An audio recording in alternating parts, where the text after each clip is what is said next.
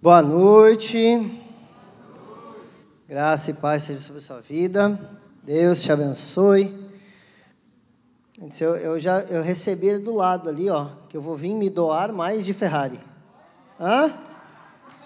Ah, mano, vou perder uma sem pegar outra? Não.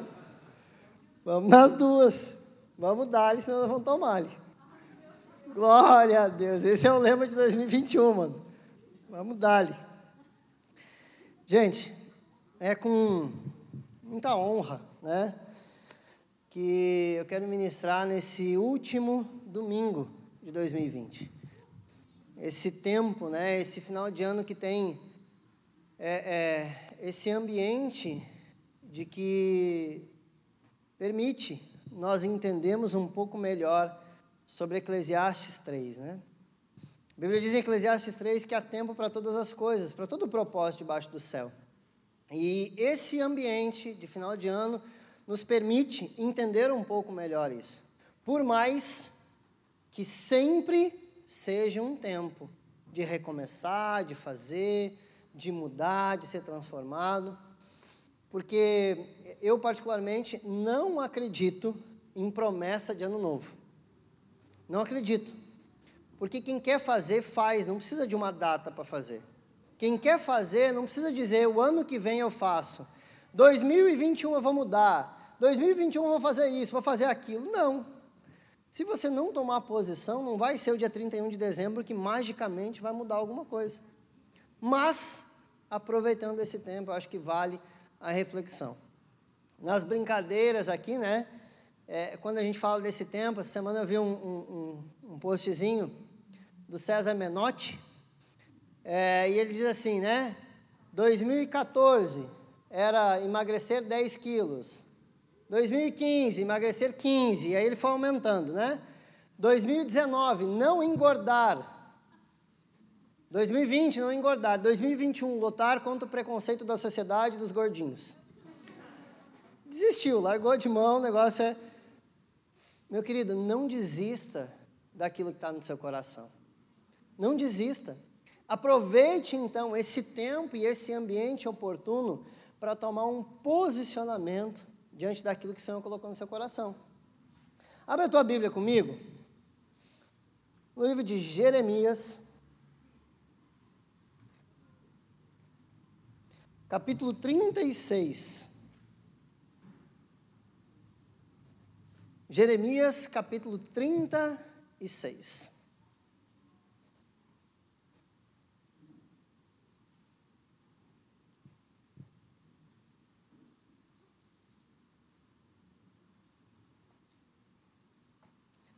Dois mil e vinte e um, para nós, como Lagoinha, é o ano do recomeço. Todo ano a gente trabalha em cima de um tempo, de um tema. Nós estamos terminando o ano de 2020 como o ano da promessa. E, e a Val, hoje de manhã, no culto da, das 10, ela ministrou com muita propriedade falando sobre isso. Parece que teve gente que se perdeu no meio da caminhada em 2020 e deixou de acreditar que era o ano da promessa. Sabe que eu vivi coisas em 2020 que eu nunca vivi na minha vida no meio de uma pandemia. Eu vivi tantas coisas maravilhosas do Senhor no meio de uma pandemia. Eu, a palavra de Deus ela não mudou para mim. O Senhor declarou que em Lagoinha seria o ano da promessa. E essa palavra continua valendo.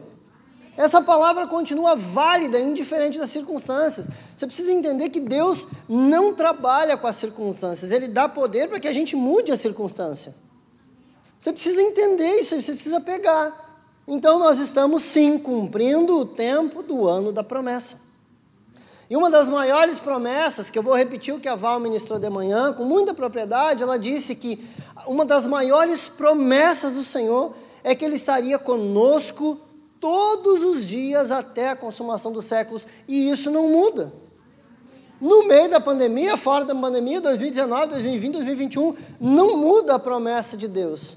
Então, se você quer continuar crendo no ano da promessa, se agarre nessa. Se você acha que o ano foi ruim, um ano que mostrou o quanto somos fortes, um ano que Deus levou nós para o secreto, que nos tirou do convívio público para nos levar para o secreto, para cultuar Ele ajoelhado no nosso quarto, não tem como ter sido ruim.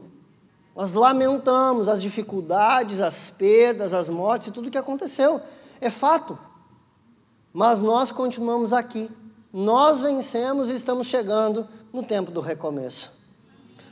Jeremias capítulo 36, verso 32. Vou ler só o verso 32 e depois a gente vai falar sobre o capítulo todo 36. Então, Jeremias pegou outro rolo.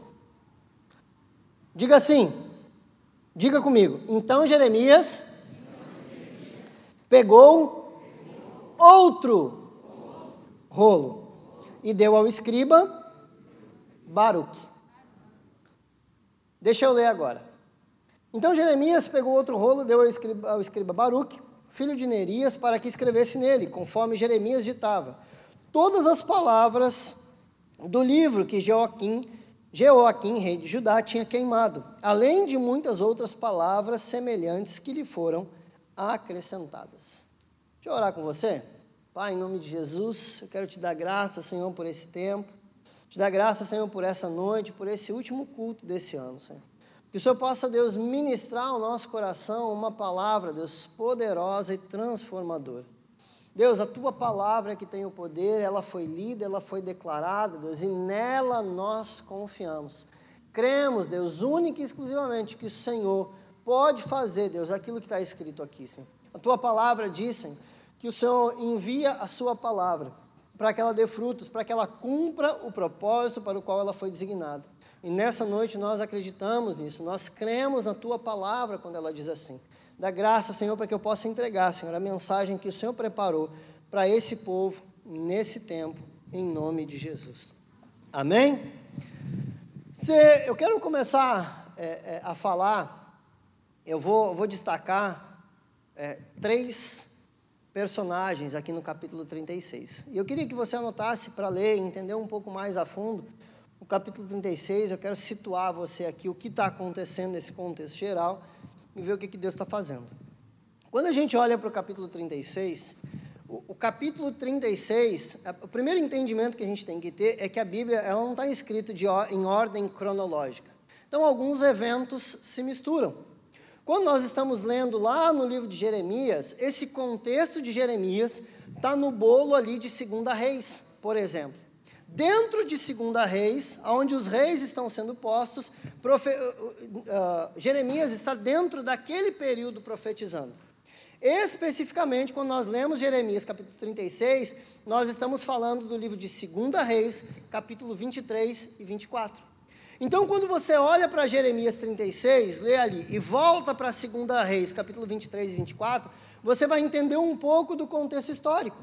Jeremias está dentro daquele contexto histórico, no capítulo 23 e 24 de 2 Reis, ministrando e profetizando em alguns reinados. Ele passa pelo período de alguns reis.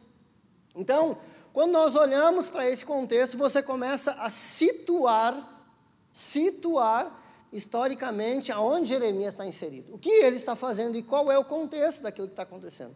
Aqui eu abro um parêntese para você, você quer entender a Bíblia de forma melhor, um dos melhores instrumentos que o Senhor me deu nesses últimos tempos foi a Bíblia em ordem cronológica. E é fantástico porque você começa a entender o que está dentro do contexto. Quando você olha para o livro de Atos, por exemplo, Atos, com os seus capítulos, ele contém 40 anos de história. A gente lê corrido em um dia Atos, mas ali são 40 anos de história registradas. E as cartas do Novo Testamento estão no meio de Atos, estão acontecendo enquanto os, os eventos de Atos vão se desenrolando. E aí você passa a entender, então, alguns contextos melhores. É um instrumento fantástico. Fecha o parênteses, porque você precisa aprender a estudar a Bíblia e não só ler. Já passou o tempo de você ler, você precisa estudar a palavra de Deus para tirar as verdades contidas nela. Quando nós continuamos entendendo, então, o livro de Segunda Reis, a gente entende que o povo está numa decadência política absurda. Quando você olha para esse contexto, Jeremias, ele não se cansa de profetizar e dizer sobre a ruína do povo. Olha, se vocês continuarem assim, isso vai acontecer. Se vocês não se converterem, se vocês não se arrependerem, se vocês não mudarem, isso aqui vai acontecer, isso aqui vai acontecer, isso aqui vai acontecer. E ele vem falando e falando e falando e falando e falando. Como diria o meu filho esses dias, num dos devocionais que ele fez, de manhã mandou assim: Nossa, pai, Deus estava mó bravão com o povo de Israel, né? Por que, Samuel? Ah, o povo não entende que tem que parar de pecar para Deus agir. Eita glória. Quanto mais cedo a gente entende, mais fácil é a vida, né? E aí, esse era o contexto. A conturbação política, o pecado tomando conta de Israel, sobe ao poder um rei, indicado por um faraó. O rei que era para ser de fato o rei de Israel, estava preso no Egito e o rei, lá o faraó, indica um rei para assumir o trono de Israel. Então a gente já começa entendendo o contexto em que é um reinado comprado. É um reinado pago, é uma carta paga. É alguém que está governando sob a liderança de outro, não mais sob a liderança do Senhor. Ele está liderando com vistas aos interesses do Egito.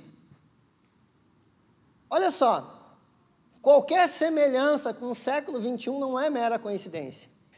Porque a gente olha para o contexto, a gente olha para Eclesiastes, pregador diz em Eclesiastes que nada é novo debaixo do céu. A história se repete, se repete, se repete, se repete. Então eu estou governando pelos interesses do Egito. Quando eu entendo esse contexto na amplitude espiritual do Novo Testamento, o Egito é a ideia do mundo. São os padrões que não são os padrões de Deus. Então eu tenho um rei governando um povo fora dos padrões de Deus. Abre a tua Bíblia comigo aí no livro de 2 Reis.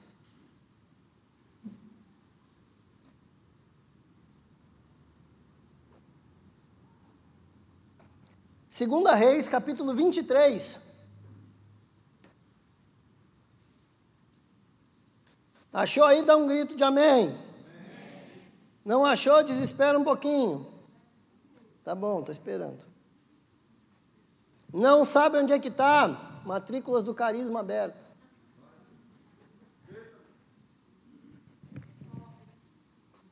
Aleluia. Segunda Reis, capítulo 23,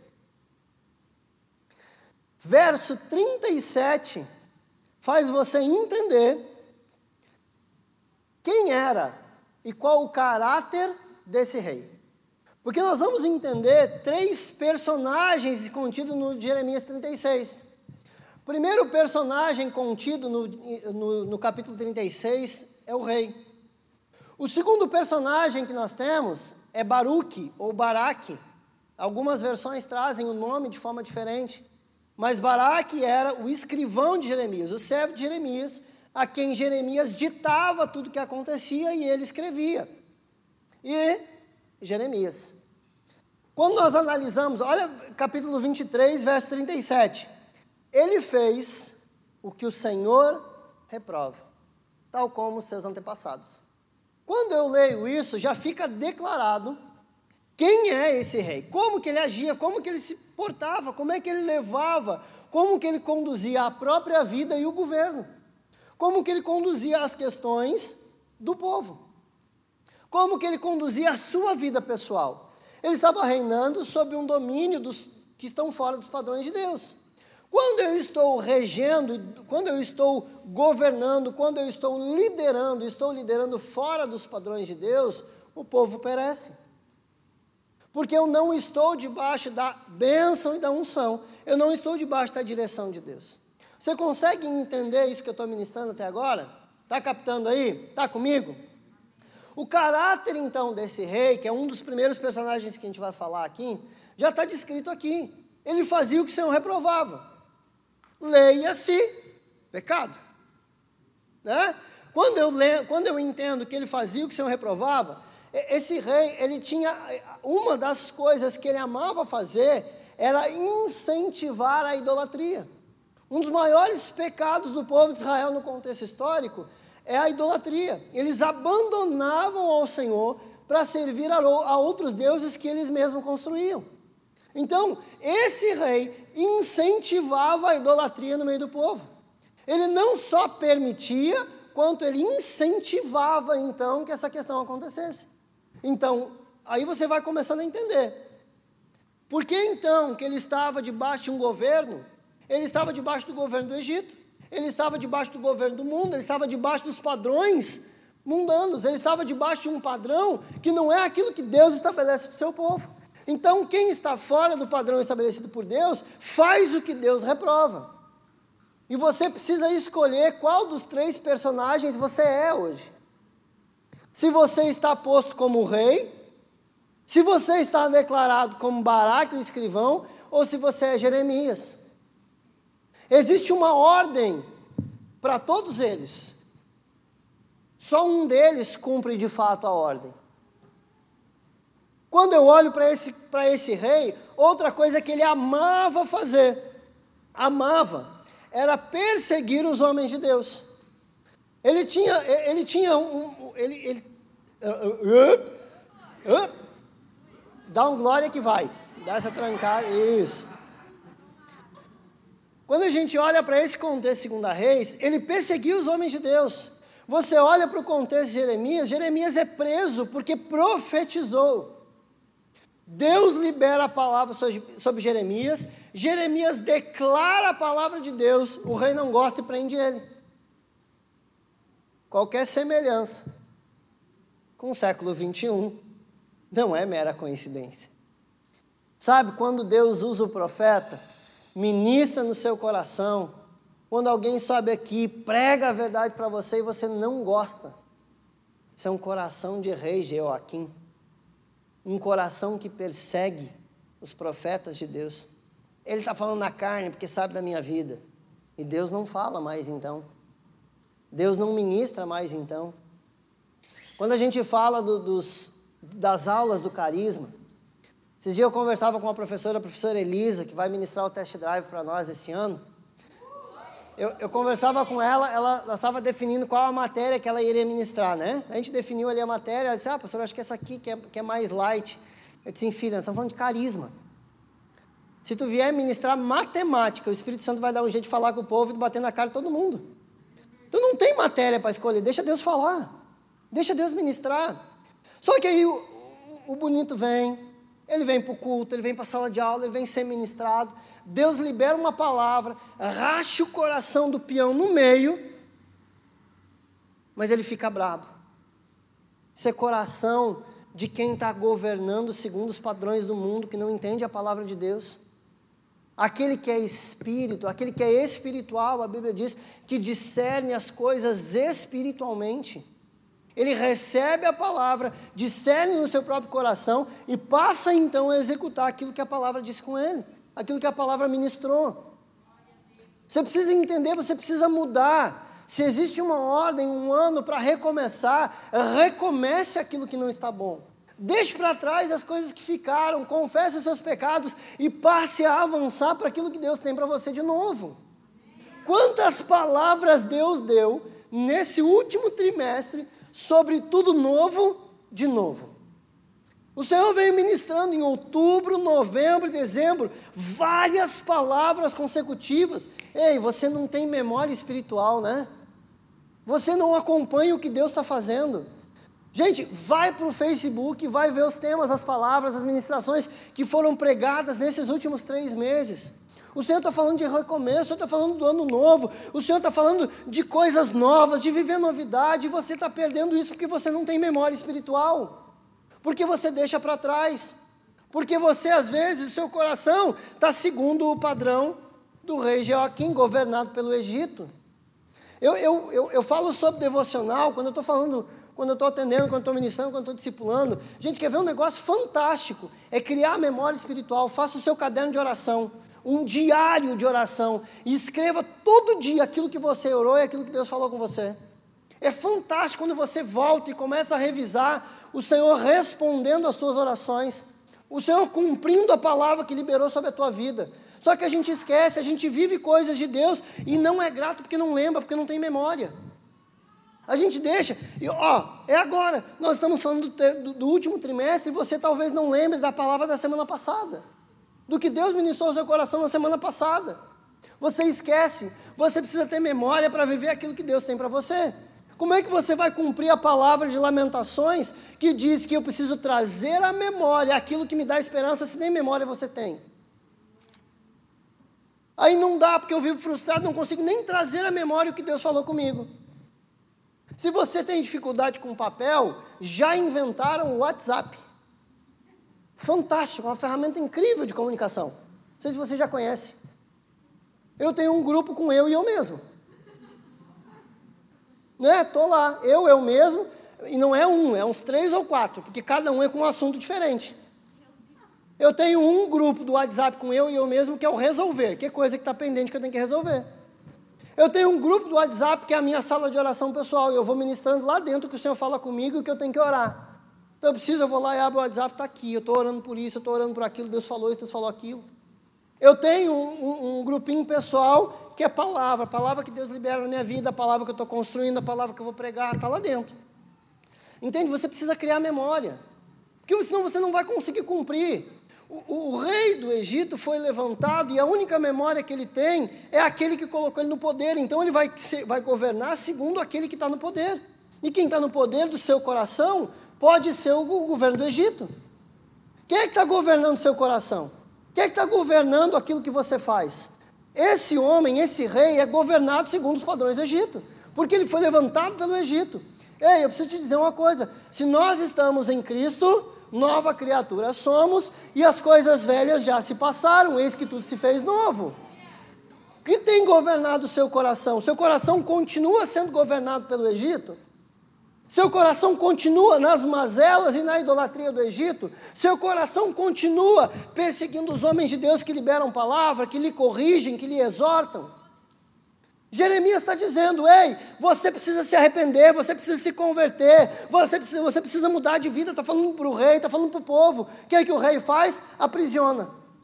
Então, de novo, não é mera coincidência. Deus está falando, a gente vai lá, exorta, repreende, corrige, conforme a nossa função, segundo a instrução bíblica, porque a palavra é útil para a correção, e o Senhor nos deu um ministério de correção como pastores. A gente vai lá e usa os termos bíblicos para correção. O que, que o povo faz? Persegue, bota na cadeia, isola. O que, que tem governado o seu coração? O que tem governado seu coração é esse espírito do, do, mundo do mundo egípcio que persegue o profeta, que prende o profeta? Ou você tem entendido que você é nova criatura, filho de Deus? Porque quando você entende que você é filho de Deus, você cumpre então os preceitos da palavra. E a palavra diz que Deus, Deus corrige a quem Ele ama. A palavra corrige porque o Senhor te ama. Quando o seu coração fica em dúvida sobre a correção, você sabe qual é o espírito que está atuando na sua vida. É o espírito desse governo egípcio. Daquilo que, quando Deus fala, quando Deus corrige, eu quero matar o profeta porque eu não quero que ele fale mais. Eu quero calar o profeta porque eu não quero que ele fale mais. Quando eu olho ainda para o rei, no capítulo 36, que depois você vai ler em casa, Sabe o que, que aconteceu? Deus fala com Jeremias no começo do capítulo, diz assim: Ei, Jeremias, pega um rolo, pega o papel e caneta que eu vou falar contigo. Eita glória! Você é culto pentecostal assim, né? Pega papel e caneta! Eita! Eis que vou falar contigo. E Deus começa a ministrar o coração de Jeremias. É assim: pega papel e caneta, Jeremias. Eu preciso mostrar para o povo o que eu estou fazendo, Jeremias. Eu preciso que você escreva o que Deus tem feito, porque esse povo precisa ler e se arrepender. Ei, cadê a sua memória do que Deus já falou contigo? Deus fala com Jeremias: pega papel e caneta que eu vou mandar tu escrever tudo que a gente tem falado. E aí no capítulo 36 ele começa a escrever a história inteira, desde o capítulo 1. Sabe o que, que ele diz para Baraque ou Baruque? Versões diferentes, como eu disse, eu vou usar Baraque porque está na, na versão que eu estava estudando. Então, ele disse para Baraque, Baraque, vamos lá que Deus mandou. Deus mandou fazer um negócio aí, vamos lá, pega o negócio. Ei, quando você começa a ler o capítulo, você vai ler que você vai entendendo lá no versículo 9 que Jeremias leva quase cinco anos, cinco anos para escrever o que Deus tinha mandado. Deus fala com ele, ele começa a trabalhar, começa a executar um projeto. Depois de cinco anos, sabe o que, que ele diz? Agora está na hora de ler para o povo. Baraque, eu não posso ir lá porque eu estou preso. Vai lá e lê para o povo isso que eu estou falando. Sabe o que, que Baraque faz? Baraque vai lá e lê para o povo. O povo fica horrorizado com tudo que Deus vai fazer. Chama o capitão da guarda. O capitão da guarda recolhe o rolo de Jeremias. Guarda. Fala com o rei: Olha, rei, Jeremias está profetizando aí que teu governo vai cair. Jeremias está profetizando isso. Jeremias está profetizando aquele outro. Jeremias está profetizando aquele outro. Sabe o que, que o rei faz? Pega os cinco anos de trabalho de Jeremias. Cinco anos. Quando lê três ou quatro páginas, ele pega, rasga o rolo e joga no fogo. Cinco anos de trabalho. O rei pega e joga fora. Quem está pronto para recomeçar aí? Para recomeçar, às vezes dói. Porque você olha para cinco anos, seis anos, dez anos de trabalho e parece que aquilo tudo foi em vão, foi colocado fora. Alguém com o coração todo atravessado, todo errado, desfaz o seu trabalho. Isso frustrou também Baraque. É a segunda pessoa que nós vamos falar. Abre a tua Bíblia comigo aí no livro de Jeremias. Capítulo 45.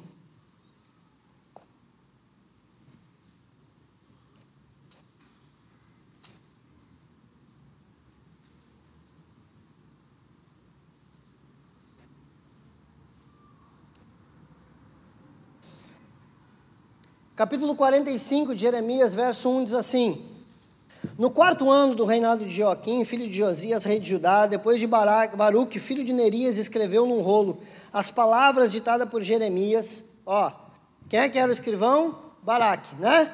Baraque está escrevendo aqui no rolo, dizendo assim, ó. Depois que Baraque, filho de Nerias, escreveu num rolo as palavras ditadas por Jeremias, este lhe disse, Jeremias disse para Baraque, assim diz o Senhor, o Deus de Israel, a você, Baraque, você disse: Ai de mim, o Senhor acrescentou tristeza ao meu sofrimento. Estou exausto de tanto gemer e não encontro descanso. Baraque estava reclamando com Deus. Jeremias chama ele para uma empreitada e Baraque começa a reclamar com Deus. Começa a dizer: Ai, Senhor, está difícil. Ai, Senhor, está ruim. Ai, Senhor, é muita coisa para fazer. Eu não estou conseguindo aproveitar a minha vida. Eu tenho uma vida toda para viver. Olha o que, que Deus responde para Baraque. Recebe no espírito. No teu espírito. Mas o Senhor me manda te dizer, Baraque. Assim diz o Senhor: destruirei o que edifiquei e arrancarei o que plantei em toda a terra. E então, você deveria buscar coisas especiais para você? É isso? Não as busque pois trarei desgraça sobre toda a humanidade, diz o Senhor. Mas eu o deixarei escapar com vida por onde quer que vá. Sabe o que Deus está respondendo para Baraque aqui? Diz, meu amigo, eu estou te deixando vivo e isso já é suficiente para ti nesse ano de pandemia. Você está entendendo? Você está ruim, tem muita coisa para fazer, está difícil. Deixa eu te contar uma coisa: tem gente que queria estar sentado nesse culto aqui agora. Tem gente que queria estar fazendo o que você está fazendo, tem gente que queria ter a casa que você tem. Tem gente que queria estar ministrando o que você ministra. Tem gente que queria ter a saúde que você tem. Tem gente que está na CTI, na UTI nesse momento, está em problema de em processo de recuperação, que de, eu, eu daria tudo para estar fora daqui hoje. É mais ou menos o que Deus está dizendo para Baraque. Sabe? Então, o primeiro personagem é o rei, governado com o coração governado pelo Egito, governado pelo mundo. O segundo está do lado do profeta, vivendo o que o profeta está vivendo, escrevendo o que Deus falou e está reclamando. Eu não sei o que, que é mais difícil: se é o cara que se declara ou o cara que fica quieto na moita só reclamando. Eu não sei o que é mais difícil. Mas sabe, eu, eu creio num Deus de correção. Deus pega Baraque e corrige ele ainda em tempo. dizendo: Ei, Baraque, muita gente queria estar no teu lugar, porque tem muita gente que vai morrer nesse tempo, tem muita gente que vai ficar pelo caminho nesse tempo. Eu estou te deixando vivo. Então não busca, não adianta tu ficar buscando coisas esplendorosas para você. Para você, neste tempo, basta estar tá vivo. Então eu estou terminando o ano da promessa com a melhor promessa que Deus tem, a vida. E entendendo que ainda tenho a vida eterna. Sabe quanta gente ficou durante esse ano? E quanta gente está sentada no culto reclamando do ano que passou? Quanta gente está em casa assistindo e reclamando porque está ruim, porque tem muita coisa, porque isso. Cara, Deus nos manteve vivo até aqui. A gente pode fincar o pé e declarar Ebenezer. Até aqui o Senhor nos ajudou. O Senhor nos trouxe até aqui. O Senhor nos trouxe até esse dia. Ei, Baraque. Para de reclamar e vive o que Deus tem para ti. Ele te chamou para andar com Jeremias, para viver as coisas ruins de Jeremias. Anda com Jeremias, anda com o profeta, faz o que Deus tem para ti e para de reclamar, vive. Vive. Deus te deu vida e vida em abundância, então viva. Então segue quem você é. Você é o rei? Você é Baraque que está escondido? Baraque era, vinha de uma linhagem, de uma família nobre. Sabe, o coração dele ainda não estava sendo ministrado. Ele sabia que ele tinha, na casa dele, ele tinha tudo do bom e do melhor. E aí Deus chama ele para viver um tempo de renúncia, um tempo de escassez, um tempo de dificuldade, um tempo de dor. Pois é, meu irmão, Deus sabe o que faz e sabe o que chama para cada um para fazer. Ele sabe o que faz. Aquilo que Deus designou para você, é para você. Tem mensagem que está no seu coração que só você pode entregar.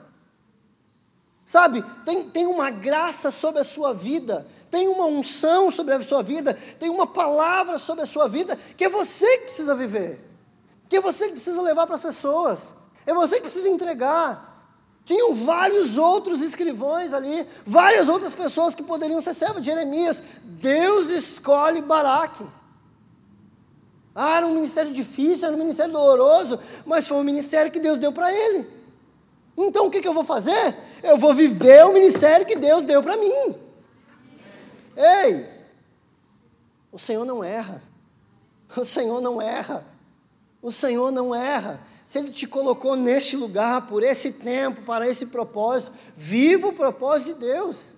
Viva isso que Deus tem. Mas no fim das contas, eu ainda prefiro ser Jeremias Olha o que acontece com Jeremias. Jeremias dedica a sua vida para o ministério profético. A sua vida. Quem quer ser profeta aí? Quem quer ser profeta aí? É, aqueles que não responderam porque entendem o ofício do profeta. É doloroso, irmão.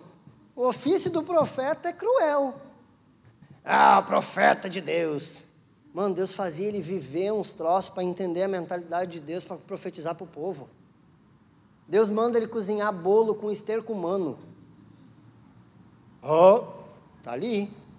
Lê o livro de Jeremias, para ele entender que a comida estava fedida, que o que o povo estava fazendo estava errado. Na hora de liberar a palavra, eu quero ser profeta. Na hora de viver o que o profeta vive, né? Peraí, né? Não era bem isso que eu tinha em mente. Meu negócio era subir no altar e dizer: Eis que assim diz o Senhor. Era isso que eu tinha em mente. Mas o ministério é completo. Só que sabe o que eu vejo no coração de Jeremias? Eu vejo um cara disposto a entregar sua vida pelo propósito que Deus deu para ele. Cara, isso me inspira de uma forma. É um cara que dá o sangue, dá o suor, dá as lágrimas, dá a reputação para viver o que o ministério exige dele uma palavra maravilhosa, uma frase fantástica que a pastora Alessandra disse esses dias. Enquanto a sua reputação for maior que o seu ministério, você não vai viver o ministério plenamente. É doloroso ouvir isso. Porque às vezes a gente busca o ministério pela reputação que ele dá. Só que às vezes a reputação fica em segundo plano. Porque às vezes Deus manda falar umas coisas que é difícil de falar. Sabe que às vezes Deus libera umas palavras assim que eu não queria estar do outro lado ouvindo o que eu estou falando. Sabe quando Deus pega o coração do peão, rasga o coração do peão no meio Assim, Jesus, o cara vai me dar na cara quando terminar de falar isso aqui. Ele vai abrir o olho e vai bater na minha cara. Ele vai me xingar, ele não vai mais falar comigo. Porque é duro. É duro liberar o que Deus tem, às vezes, para a correção do coração do povo. Às vezes a nossa reputação fica em jogo. Sabe por quê? Porque às vezes a gente tem que perdoar quem nunca foi, quem nunca foi capaz de pedir perdão para nós. A gente tem que liberar perdão e viver plenamente com coisas que as pessoas não são capazes de nos pedir perdão. As pessoas continuam a vida delas, seguem a vida delas falando mal de nós e nós temos que abençoar a vida delas. É duro, às vezes, viver o propósito de Deus. Às vezes é duro viver o que Deus tem para a gente como propósito, mas é necessário se você quer ter uma vida em plenitude. Quer ver? Olha só, olha o que, que acontece. O cara dedica a vida dele para o ministério profético, a vida dele para o ministério. Ele dedica a vida dele para fazer o que Deus mandou ele fazer. Ele dedica o coração, a vida, o propósito. Gente, a vida do cara para para cumprir o propósito de Deus. Chega lá num determinado tempo, Deus diz para ele: pega o rolo, pega o rolo que eu vou falar aí. E ele começa a escrever, ele começa a escrever tudo que ele viveu, ele começa a escrever. Gasta cinco anos no que Deus mandou ele fazer. Qual é o resultado? Tudo vai para o fogo. O rei resolve queimar tudo. Sabe quando você chega naquele tempo que parece que, que, que você estava fazendo o que Deus não mandou fazer porque não tem resultado? Preciso te dizer uma coisa: obediência está acima do resultado. Obediência está acima do resultado. Obediência produz os seus frutos e nem todos eles são visíveis. Eu lembro que certa vez eu conversei com uma pessoa, alguns anos atrás, ela disse assim: Deus mandou eu fazer tal coisa. Vai e faz. Se Deus mandou, está mandado. Depois de três meses fazendo o que Deus mandou, pastor, eu vou parar de fazer aquilo lá. Por quê? Porque não deu resultado. Então, peraí, Deus mandou ou Deus não mandou? Mandou. Então continua. O resultado não é teu, não é tu que garante o resultado. Às vezes tu não vai ver o resultado aqui, mas Deus está produzindo para a eternidade. Continue fazendo.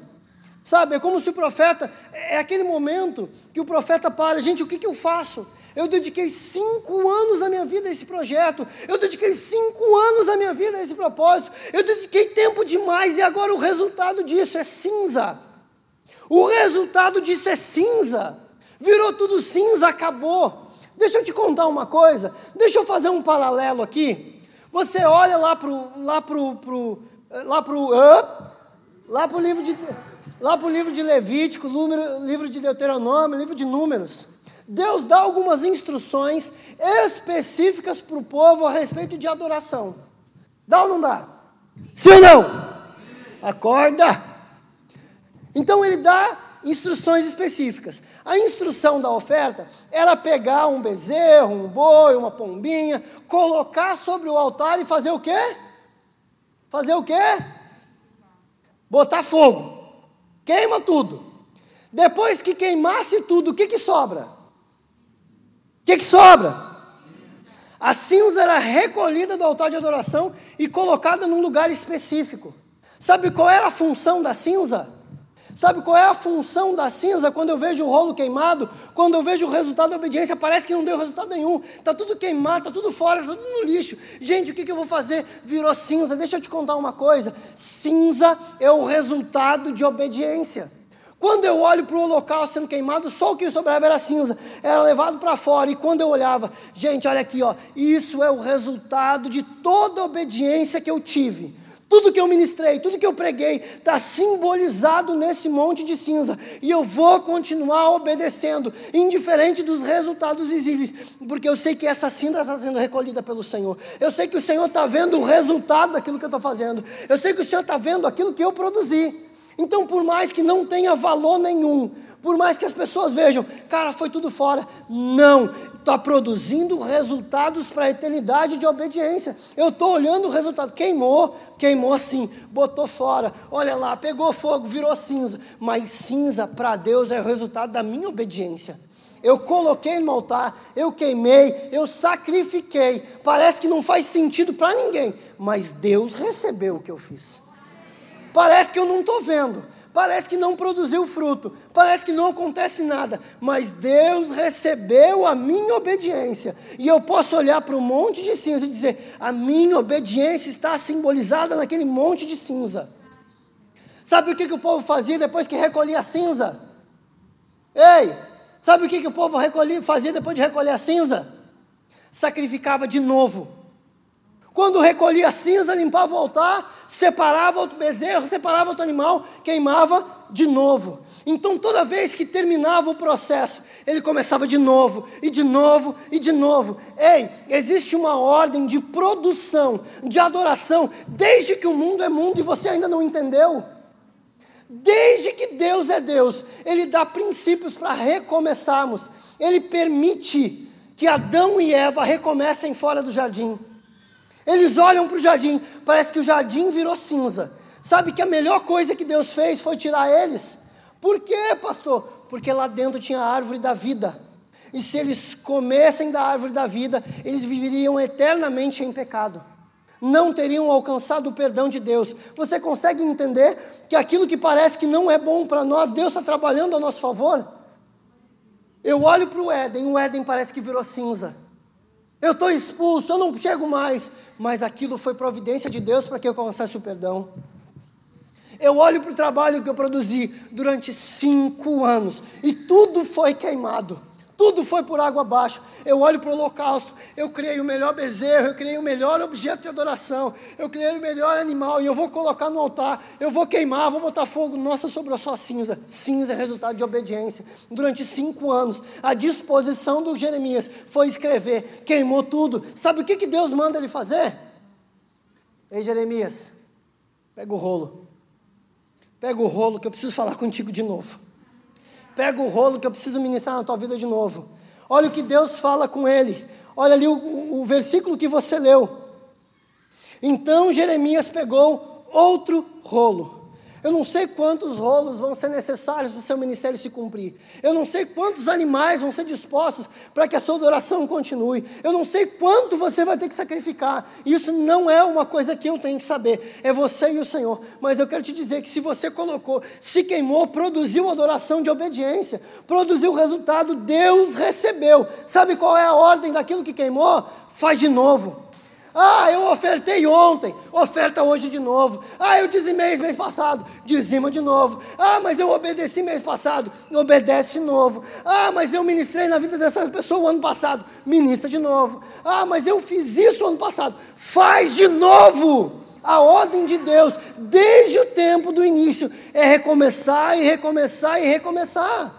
Não pare de produzir aquilo que Deus entregou para você. Não pare de entregar aquilo que Deus entregou para você. Não pare de dar aquilo que você foi chamado para dar. Você precisa recomeçar constantemente.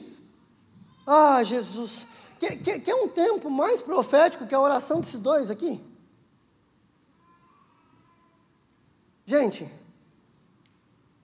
são dois anos caminhando em Lagoinha, Porto Alegre. Dois anos. E eu ouço da Pâmela, agora que era a hora de começar. Eu queria executar, queria dar tudo que eu tinha recebido. Mas quem disse que você não vai dar? Só que não é aqui.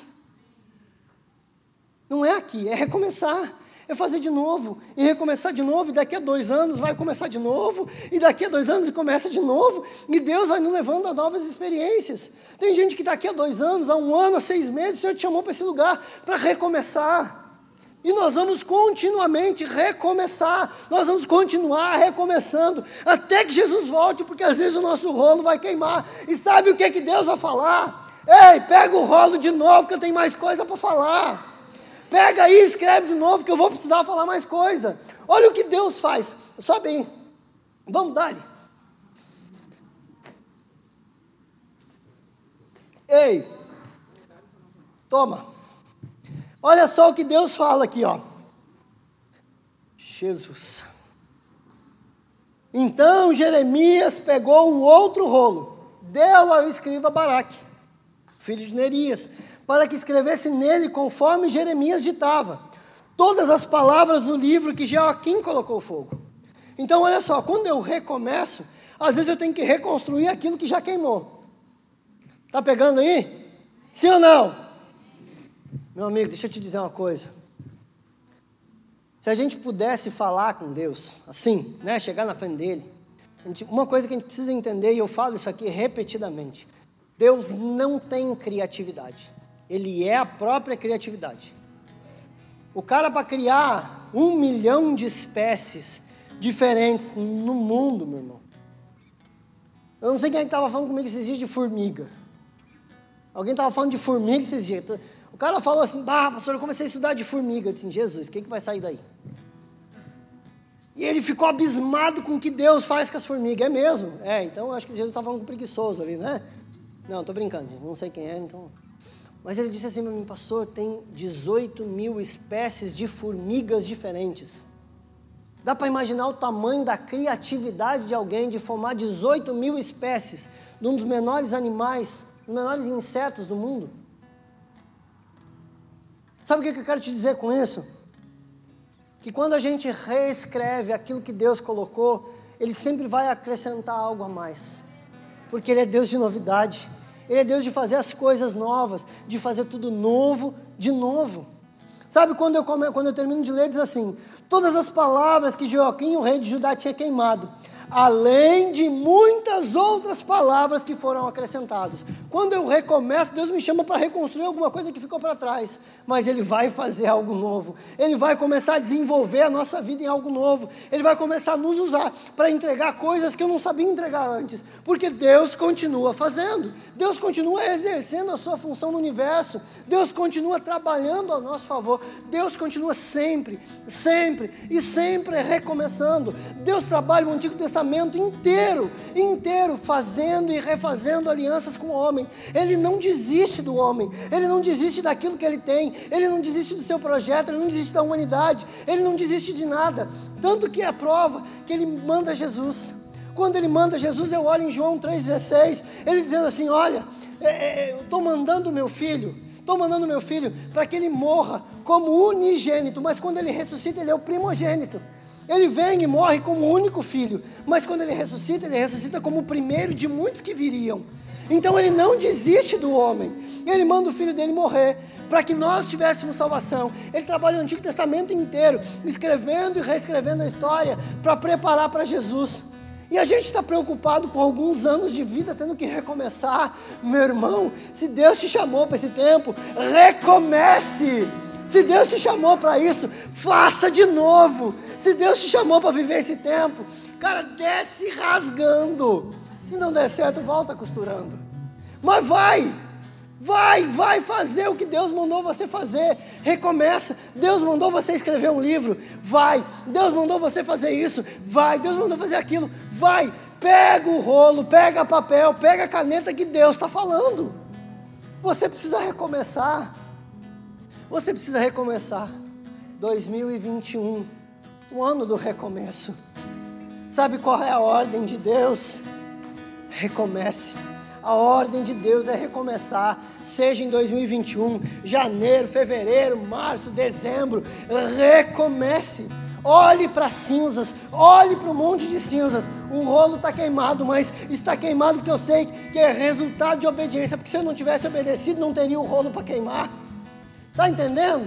Se eu não tivesse obedecido, o rei não teria um rolo para queimar. Deus só, o rei só tinha um rolo para queimar porque eu obedeci. Então a cinza é resultado da minha obediência.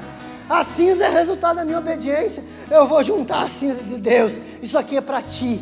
Eu fiz tudo isso como obediência e agora eu quero recomeçar. Manda mais, Jesus, que eu estou pronto aqui. Manda mais que Baraque está com o livro na mão. Manda mais que o papel e a caneta estão tá na mão, Jesus e nós vamos dar em 2021, Jesus. Manda mais que 2021 vem e nós vamos, ó. Ei, recomece. A ordem é recomeçar.